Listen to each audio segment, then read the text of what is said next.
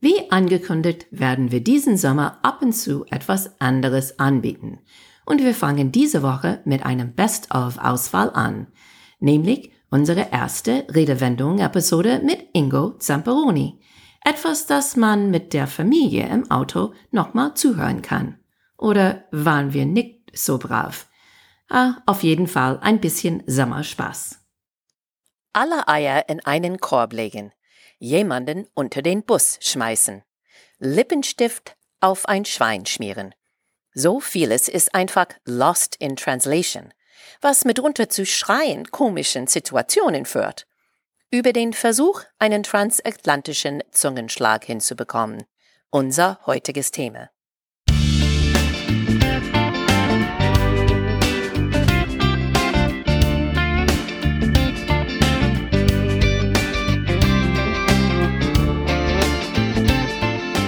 Hey guys, welcome to Amerika übersetzt.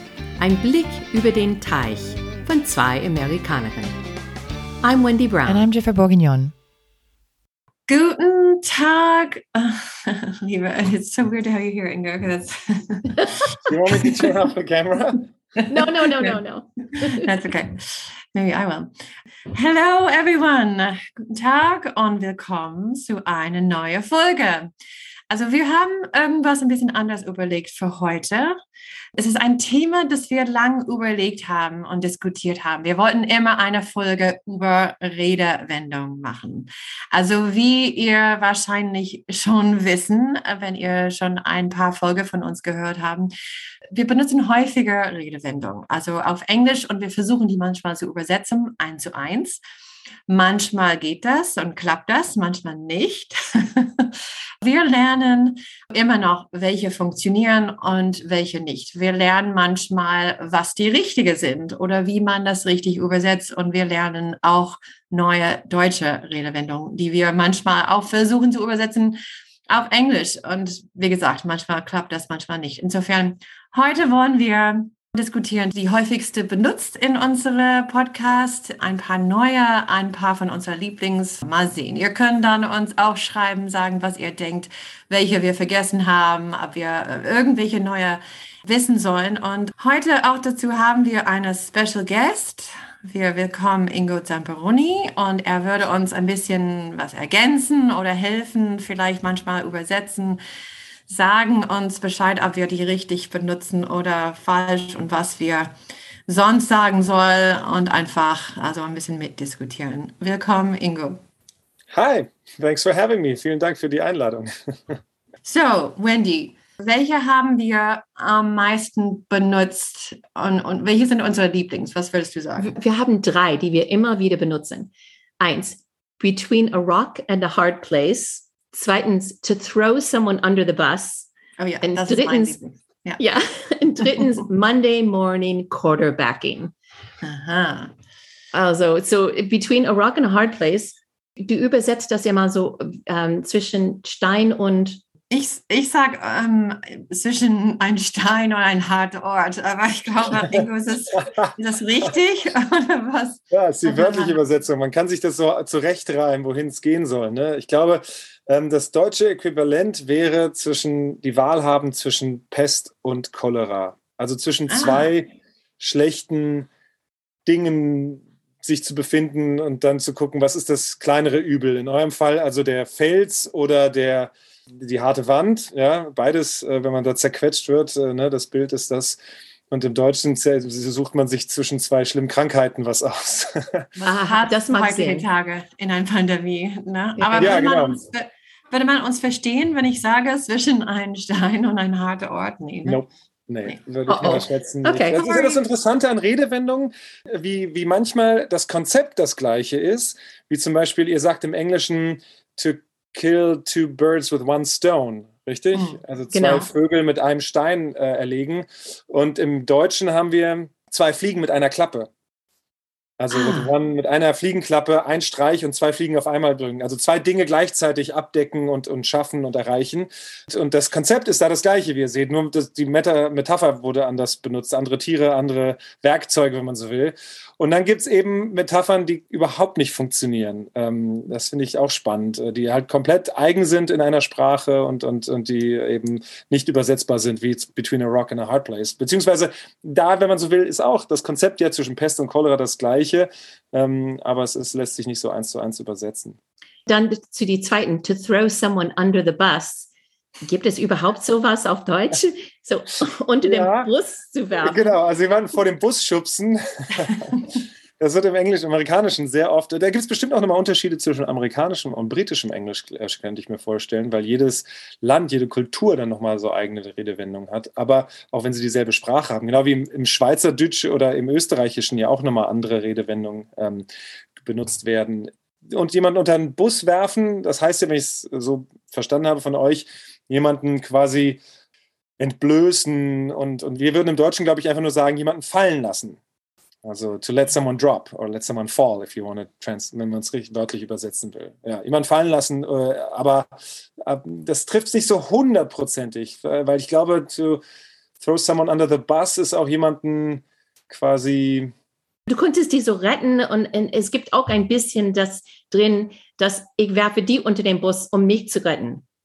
Genau, das ist das, was eben bei jemandem fallen lassen nicht drin ist. Das ist genau das, Wendy, was ich meine. Bei jemandem fallen lassen ist, was weiß ich, eine Partei stützt die ganze Zeit einen Kandidaten. Die, die Tories zum Beispiel gerade aktuell in, in Großbritannien lassen Boris Johnson so ein bisschen fallen, Teile zumindest. Ja, von daher könnte ja. man doch sagen, äh, um sich zu retten. Doch, andererseits, das schwingt ja, ja schon so ein bisschen mit. Ja, ja. auf, auf Englisch könnte man auch sagen, dass der, der he takes the fall oder, oder he's the fall guy. Also, dass er dann kriegt genau, die ganze passt, ähm, Schuld für alle. Ja. Also, ich habe eine Kritik bekommen, dass jemand hat empfohlen, dass ich that I threw my dad under the bus, weil ich seine Idee so präsentieren und kritisieren. Aber wie ich schon erzählt habe, mein Vater ist ganz stolz, dass seine Ideen und seine Meinung ist raus in die Welt und dass das ähm, dann einer eine Diskussion folgt. Er fühlt sich nicht unter dem Boss.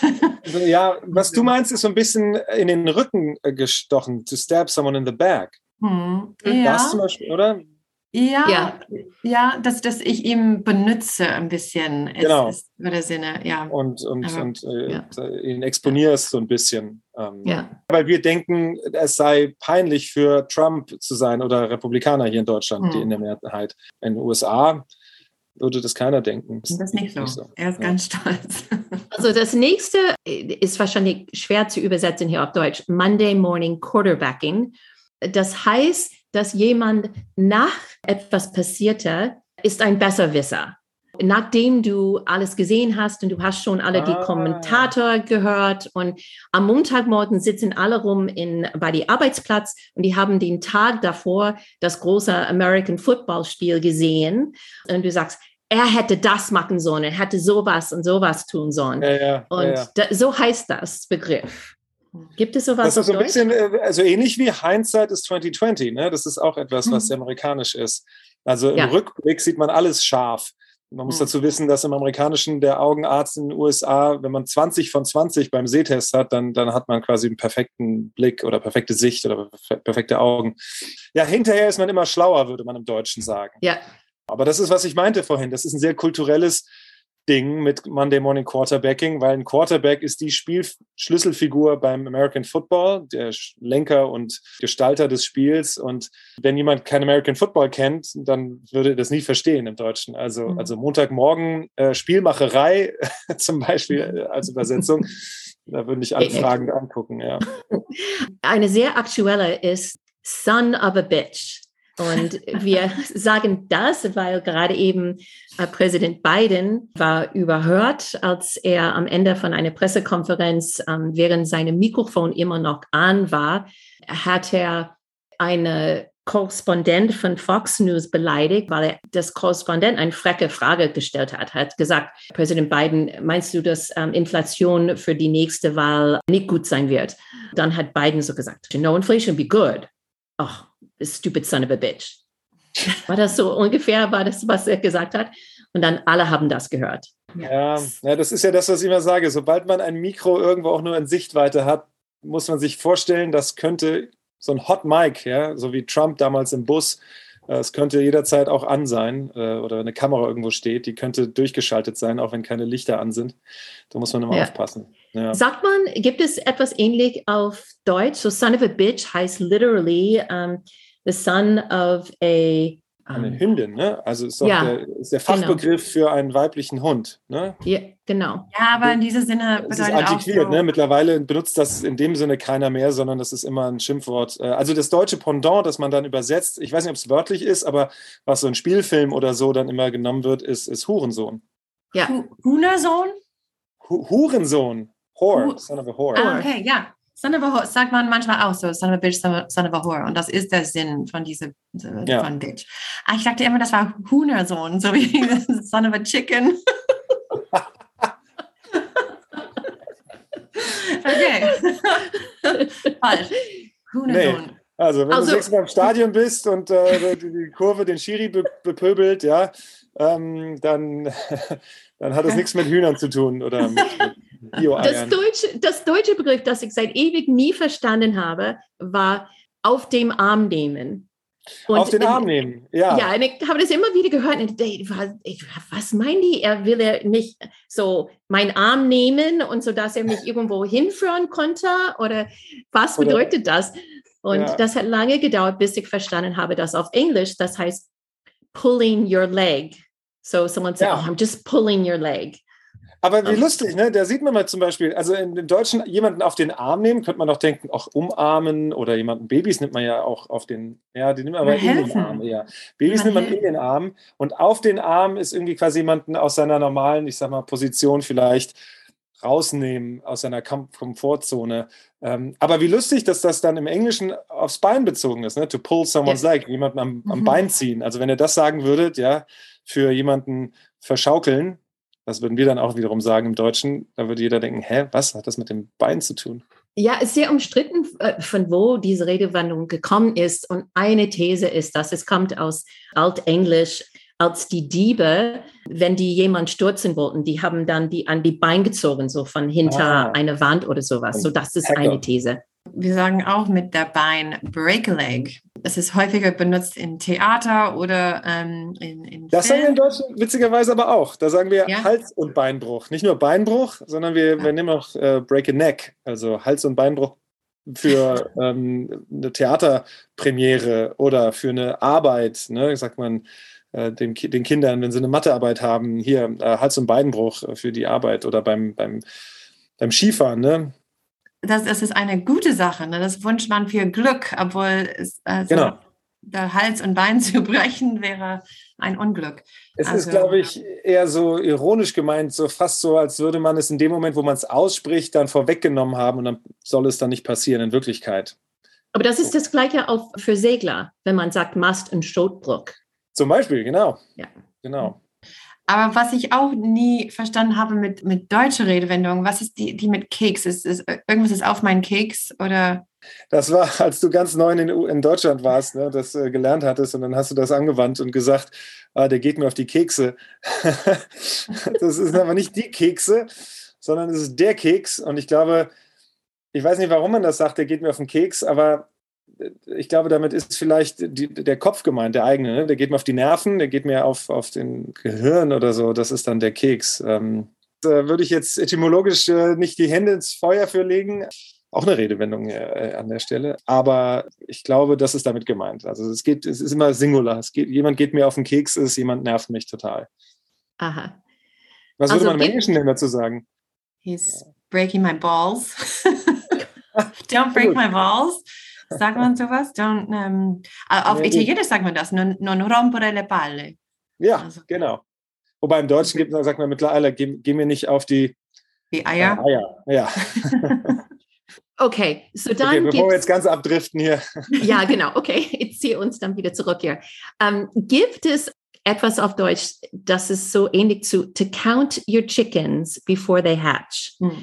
Das mhm. bedeutet auf Englisch auf etwas festzulegen, bevor das wirklich eine Realität ist. Mhm. Ja, es gibt so etwas Ähnliches vom Konzept her. Das ist, äh, man soll den Tag nicht vor dem Abend loben. Ah, Ähm, okay. Also nicht sagen, was für ein super Tag und es ist noch ein halber Tag vor einem und dann könnte ja noch was passieren und dann ist der Tag insgesamt nicht so toll gewesen. Also den Ja. Tag nicht vor dem Abend loben heißt ähm, nicht zu voreilig Schlüsse Ja. ziehen, beziehungsweise ähm, auf etwas setzen oder bauen. Ja, dann siehst du, die Amerikaner sind viele Bauerleute und so. The Ja, Township genau, die Chickens. Landwirtschaft schlägt Ja. da durch. Und äh, gibst du auch mit die anderen, äh, to put all your eggs in one basket. Mhm. Ähm, alle Ähm, deine Eier in einen Korb. Zurück zu Eier. ja, da würde man im Deutschen, glaube ich, eher so sagen, äh, wobei das nicht als im Sinne, dass man es nicht machen soll, sondern man hat verschiedene Eisen im Feuer. Das Mhm. ist eher positiv gemünzt im Sinne von I have different eggs in my basket. Uh, so I could be hatching. Ich könnte verschiedene Tiere ausbrüten, wenn man so will. Ne? Also wenn man versucht, nicht nur einen Lösungsweg zu finden, sondern verschiedene Angänge, dann hat man verschiedene Eisen im Feuer. Oder wenn man sagt, ich bewerbe mich auf einen neuen Job und dann bewerbe ich mich bei sechs verschiedenen Firmen, dann habe ich verschiedene Eisen im Feuer in der Hoffnung, dass Ja. eins dann zum Schmieden benutzt werden kann.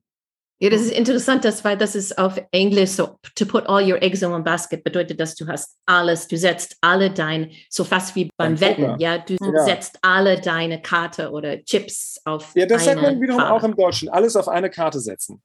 Das wäre das Pendant Mhm. vielmehr als, als Okay. äh, die verschiedenen Eisenfeuer. Ja, genau. Ich setze alles auf eine Karte. Das ist mehr so wie beim Pokern, ähm, dass man da alles äh, auf, auf eine Karte setzt und dann hofft, dass es klappt und dann, dann gewinnt man groß, you win big, oder man Ja. verliert komplett Mhm. und total und Mhm. alles. Ja. Es gibt auch noch eine, eine Nuance quasi, die auch sehr deutsch ist, die euch wahrscheinlich gar nichts sagt. Oder habt ihr schon mal etwas auf den Skatreizen gehört? Nein. Skat kenne ich, aber es, ja. Skat, genau. Skat Ja. ist ein sehr deutsches äh, Kartenspiel, das man zu dritt spielt. Und es äh, ist jetzt zu kompliziert, quasi in einem Podcast Skat zu erklären. Es hat mich viele, viele Runden und Sitzungen ähm, äh, gebraucht, habe ich da für. Aber ähm, im Prinzip geht es darum, dass man durch das Reizen, ähm, also festlegt vorne am Beginn einer jeden Runde, ähm, wer der Spieler ist und wer die beiden Gegenspieler sind in dieser Dreierkonstellation. Und man kann, man kann reizen allein mit den Karten, die man auf der Hand hat, aber man kann auch zwei Karten werden beim Verteilen immer in den Skat verdeckt we- weggelegt. Und man kann so tun, als könnte man sich ausrechnen, was da drin ist. Und dann kann man höher bieten, quasi. Also die Redewendung dann ist, Genau, wenn ich sage, ich habe auf den Skat gereizt, das heißt, ich spekuliere, dass im Stock, also im, im Skat, äh, zwei gute Karten sind, die wir nutzen, aber ich weiß es nicht. Also wenn ich riskiere etwas, das ist so ein bisschen wie All Eggs in Ist es one wie, wie Pokerface, to have a Pokerface? Also, Ja, nee, das ist wieder ein Pokerface haben, das ist wiederum was anderes. Ich glaube, dass auf den Skat reizen ist einfach ein Risiko eingehen, hm. riskant agieren, das ist damit gemeint. Ein bisschen spekulieren. Das sagt man witzigerweise im Deutschen auch mittlerweile, ne? weil er hat ein ganz schönes Pokerface. Das hat man. Pokerface. Hm. wenn wenn wir reden über Karten, dann es gibt auch eine amerikanische Redewendung, when the cards are stacked against you.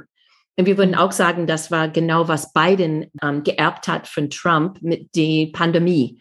Man könnte auch sagen, er hat ganz schlechte Karten, aber we say the cards are stacked against you. Aber du hast es gerade perfekt übersetzt. Da, das sagt man im Deutschen auch. Boah, da habe ich aber echt schlechte Karten, wenn ich jetzt versuche, äh, alleine die Pandemie zu bezwingen oder irgend sowas. Also das würde Mhm. man auch so sagen. könnte auch sagen, dass äh, someone was dealt a bad hand. Also dass ähm, Biden zum Beispiel der Situation war schon, ne, so mit der Pandemie, mit der Wirtschaft, das war schon schlecht, bevor er angefangen hat. Insofern er was, he was dealt a bad hand, könnte man sagen. Hier gibt es eine, ich gehe davon aus, dass das nicht auf Deutsch gibt. Man könnte auch sagen, dass es auch was ähm, Biden vielleicht ein bisschen in seine zwei Stunden lang Pressekonferenz gemacht hat. Und das heißt, to put lipstick on a pig. so eine gute. Das habe ich noch nie gehört. Was heißt das denn? Jeffrey, das ist eine von deinen Lieblings. Putting lipstick on a pig, ne? So, die Idee ist, irgendwas ist, ist, ist hässlich oder, oder eine schlechte Situation und du versuchst, das äh, schön zu machen, so dass es besser aussieht, aber es ist immer noch nur also so schlecht wie vor. Du, du Ah, versuchst okay, es ein bisschen okay, zu verstecken okay. oder zu verbessern. Schönfärberei würde man im Deutschen sagen. Wie sagt man? Schönfärberei. Schön. Aha. Das ist So, ja Schönfärberei. Ja. Aber direkt übersetzt. Ähm, nee, wir würden keinen Lippenstift auf ein Schwein malen. ja. Also ich, ich ermutige euch, das mal zu benutzen demnächst mal in der, in der Unterhaltung. Haben wir schon gemacht. Achso, echt? Ich ja. die Reaktionen ja. dürften sehr unterhaltsam sein. ja. Also gibt es auch auf Deutsch ähm, das Spruch a backseat driver, ein Fahrer, der hinten in dem Rücksitz sitzt. Und ähm, das ist benutzt für jemanden, der kommentiert, aber gar nicht am Steuer sitzt. Aber immer was zu sagen hat und sagt immer, wie du das besser machen solltest. Ist das ein Besserwisser vielleicht? Oder? Es genau. ist ein bisschen ein Besserwisser. Und besonders ja. Deutsche haben viel Besserwissers und die haben viel, ähm, die fahren gerne. Insofern, es muss ein paar Redewendungen geben, auch auf Deutsch für, mit Fahren oder, oder mit. Mit Autofahren? Äh, nee, ich glaube, das ist ganz schlicht einfach ein Besserwisser. Ähm, es gibt den Ausdruck Naseweiß. Habt ihr das schon mal gehört? Mm, -mm. Nase beißt? ja, da muss ich ehrlich gesagt äh, die Waffen strecken. Noch ein Ausdruck. Also, I have to surrender. Ich muss hier aufgeben, ähm, weil ich nicht weiß, wo das herkommt. Aber ich reime es mir jetzt auch mal so zusammen. Ähm, also, wenn einer immer so vorlaut ist und so, dann ist er ein, ein mhm. Naseweiß. Ähm, wobei ich weiß jetzt nicht, ob das wirklich was mit Weiß der Farbe zu tun hat, sondern ich glaube eher äh, mit Weisheit. Und ich kann mir vorstellen, dass die Weisheit eines Besserwissers auch nicht weiter reicht als seine Nasenspitze. Aber das ist jetzt sehr krude zusammengereimt. da gibt es bestimmt jetzt, wenn einer das weiß und das hört, äh, bitte gerne korrigieren und äh, Zuschriften senden. Ich finde, das macht auch den Reiz von Sprache so aus. Und auch beim Sprachenlernen äh, hat mir das immer am meisten Spaß gemacht, ähm, solche, solche Redewendungen zu lernen und einzubauen und zu benutzen. Hier gibt es eine andere, dass ähm, ein Freund von mir gar nicht wusste, dass besonders für junge Leute, wenn die in den USA reisen, sollten wissen, ähm, bevor sie ein Austauschjahr machen. Und das ist dieser Begriff First Base, Second Base, Third Base. Oh ja. Ähm, sehr kulturell. Das, sehr. Ja, das kommt von Baseball, aber es hat gar nichts mit Sport zu tun oder zumindest nicht Sport, ähm, so Baseballsport, sondern ähm, in Dating Language. Und First Base ist Küssen, Second mhm. Base ist auf die Brust zu tasten und dann man kann so weitergehen bis okay. zum Home Run. Home und, Run ist dann all the way, um, ja? Ja, all the way, ja, genau. Aha. Und äh, das ist wichtig okay. zu wissen, weil sonst ähm, sitzt du da und jemand fragt, ähm, sollen wir, should we go to first base? You know, und, uh, or I don't go to second base und dann sonst, du solltest das schon wissen. Irgendwie, ich glaube, die Kinder lernen das nicht in die Englisch-Klasse in die Schule, aber gehe ich davon aus mindestens. Aber was ich finde, gibt es irgendwas, es gibt auf Englisch, um, ähm, something is a piece of cake. Also das heißt, it's easy, it's leicht. Also, und ich gehe davon aus, mit also Deutscher, wie die lieben ihr Kaffee und Kuchen, vielleicht gibt es auch sowas. Also kann man sagen, es war um, ein Stück Kuchen? Nee. Oder? ja, aber so wie mein Bruder ja mal, als er, als er mal, du hast ihm was gekocht, glaube ich, oder gebacken, nee, gekocht, äh, und er fand es total lecker und wollte sagen, oh, das ist ein Gedicht, ja. Dann hat er gesagt, oh, it's a poem. und du, what? ja. Das ist seitdem eine Redewendung geworden. Ähm, das ist ja auch lustig, ne? dass sich manche, manche Redewendungen dann in Familien so ergeben. Ähm, seitdem ist ja. bei uns alles It's a Poem, wenn etwas ganz besonders gelungen ist. Jetzt, ja. Nee, wir sagen dann etwas zu Piece of Cake, sagen wir nicht. Wir würden eher sagen, es ist kinderleicht. Ähm, oder es geht leicht von der Hand. Baby Eierleicht ist das nicht, äh, nee. das habe ich auch gehört von Kindern. Also, nee. Oder es ist in, it's in the same ballpark, sagen wir in the ball, ballpark ist, wo man, äh, der Ballpark ist äh, der Stadion oder, oder wo man Baseball spielt. Und wenn irgendwas ähnlich ist, dann sagen wir, it's in the same ballpark. Also es ist ähnlich. Kennt ihr denn wiederum so ähnlich quasi, äh, wenn ich, wenn ich jemandem zustimme, dass ich dann sage, ja, ich parke da in deiner Garage? Nein. I park in your garage, würde man nicht sagen, ne? Nein, das, das würde man nicht. Würde ein bisschen sexuell vielleicht rüberkommen, gehe ich ich, ich weiß, dass wir Amerikaner für Glück, wenn wir wollen Glück bringen oder wenn wir wünschen irgendwas, wir sagen, I'm crossing my fingers oder ich, I'm crossing my fingers for you. Aber auf Deutsch sagt man nicht die Fingern, aber die Daumen, oder? Genau, und drücken. drücken. nicht kreuzen, sondern also nicht die Finger äh, übereinander kreuzen, sondern die Daumen drücken. Ich drücke die Daumen. Das ist auch irgendwas, dass ich glaube, ähm, dein Bruder hat auch mal einmal gesagt, so, I'm pushing my thumbs for you. Und right. ich dachte, ja, okay. Okay, wozu? Danke. Äh, genau. Ja. ja. mach mal. Wird schon. Ähm, ja, nee, das ist aber auch da wieder, was ich vorhin sagte, ne? Dasselbe Konzept. Ähm, man macht irgendwas mit den Fingern, zum, um Glück zu wünschen, aber es sind halt nicht die Finger, sondern in dem Fall ein spezieller Finger, sondern äh, also der Daumen. Hm, keine Ahnung, wo das herkommt, aber es ist total faszinierend, finde ich. Interessant. Ich war auch, als ich in den USA das erste Mal länger war, dann zum Studium, ist mir das überhaupt erstmal aufgefallen, ähm, als ich in Boston studiert habe, wie viele Redewendungen wir zum Beispiel im Deutschen auch im Alltag so benutzen. Weil ich ganz häufig an, an Situationen gekommen bin oder in, in Situationen war, wo ich gesagt habe, wo ich im Deutschen gedacht habe, das würde jetzt da passen. Und dann habe ich das dann immer gesagt. Oh, im Deutschen würden wir jetzt sagen, in German we would say this. Und das wurde wiederum, das wurde selbst eine Redewendung, dass meine Freunde und Bekannte dann immer gesagt haben, oh, what would the Germans say now? Ja, was würden ja die Deutschen jetzt in so einer Situation sagen? Ähm, und oft genug hatte ich dann sogar auch eine Redewendung für die jeweilige Situation. Und eine habe ich so ein bisschen sogar eingeführt. Die hat, äh, ich weiß nicht, ob du dich, Jiff, noch an Mary erinnerst. Mhm. Ähm, meine ähm, Kommilitonin in Boston, und die fand die Redewendung, die ich mal benutzt habe, total gut. Unter den Einäugigen ist der blinde König. Benutze ich hm. häufig. Ne? Also wenn quasi alle keine Ahnung haben, aber einer so ein bisschen mehr Ahnung hat, oder in dem Fall lauter Blinde und einer kann ein bisschen mehr sehen, weil er ein, ein sehendes Auge hat, dann ist er natürlich der König äh, unter den anderen. Ähm, und, und das wurde dann amongst the blind, the one-eyed is king. Gibt es sowas, Wendy? Weil ich kenne das jetzt so lange, dass ich weiß nicht, aber es gibt sowas auf, auf Englisch auch? Nee, ne? Ich glaube Oder? nicht, nicht, was jetzt, ja, nee. Sagt ihr im Englischen die Redewendung, also im Deutschen sagt man ja auch, wenn, wenn jemand von etwas redet, wovon er keine Ahnung hat, worüber redet, wovon er keine Ahnung hat, dann sagt man, der redet davon wie der Blinde von der Farbe. Ja, schon wieder eine Redewendung, die die armen Blinden jetzt hier ähm, missbraucht quasi. Aber gibt es, uh, he, he talks about something like the blind about color? Wir sagen, um, he's talking out of his ass. also irgendwie, Amerikaner sind so ein bisschen direkter. Vielleicht ja, benutze ich jetzt heute nur. Talking out of his ass, oder? Oder was, was sagen wir sonst? Um, he's full of shit. Ja, exactly. Ja. ja. Die Amerikaner haben ihre anale Phase wohl nicht richtig überwunden. Aber die Deutschen haben, ich habe gemerkt, wie häufig die Deutschen benutzen, Schweine irgendwas zu sagen. Also Schweine teuer, Schweine kalt. Ähm, ja, saukalt, sauteuer. Schwein gehabt. Ja. Schwein gehabt. Ja. Ähm, es, sind, es gibt auch mit Glück, oder? Schweineglück oder Glücksschwein.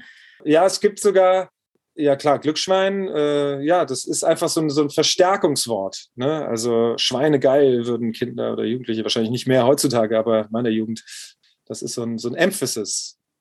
Es gibt auch, äh, ich weiß nicht, ob ihr den Film Die Hard kennt mit, mit Bruce Willis, der war in den USA, glaube ich, ein großer äh, Hit, aber hier in Deutschland auch. Und ähm, die berühmte Szene, ist, ich weiß schon gar nicht mehr hundertprozentig, wie es im englischen Original sagt, aber dann ist Bruce Willis kurz bevor er jemanden vermöbelt oder fertig macht, sagt er doch irgendwie Yippee und dann Motherfucker.